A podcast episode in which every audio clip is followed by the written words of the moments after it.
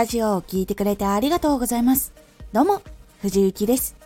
毎日16時、19時、22時に声優だった経験を活かして、初心者でも発信上級者になれる情報を発信しています。さて、今回は、あらかじめ処理タスクを決めておく。細かくやることを分けていたら何を先に処理をしておいた方がいいのかっていうのを決めておくようにしましょう。あらかじめ処理タスクを決めておく。隙間時間を効果的に使うためにあらかじめ細かく分けたタスクを優先順位ごとに分けておきましょう。優先順位の高いもの中くらいのもの後でも大丈夫なものに分けておくことで頭の中であらかじめ処理しておいた方がいいものっていうのを優先的に考えられるようになっていきます。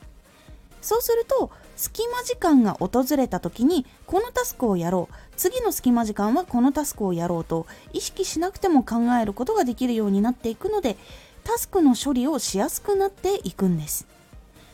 細かくタスクを決めておいたのに先にどれを処理した方がいいのかっていうところになってしまうと何をしようかって結局その隙間時間が来ても動けなくなってしまって結局その時間をうまく使えなくなってしまうんです。しっかりとストレスなくすぐに気軽にタスクができるようにしていくために細かくした後に先に処理をした方がいいことを決めるようにしておきましょう。もし隙間時間ごとにもう先にこれをしようっていうことが決めることができるんだったら隙間時間移動時間にはこれをする昼休みにはこれをする帰りの移動の時にはこれをするっていうのをしっかりあらかじめ決めておくと何をしようか考えるリソースを割くことがなくなるのですぐに作業に移ることができるので時間もエネルギーもスムーズに使うことができます。なので予定を決めることができる人はしっかり隙間時間も予定を決めるようにして予定が決められない人は隙間時間に優先して処理をすることっていうのを決めておくことで結構スムーズにいきやすいのでこのやり方が結構おすすめです。悩んでいる方もし気になったら参考にしてみてはいかがでしょうか。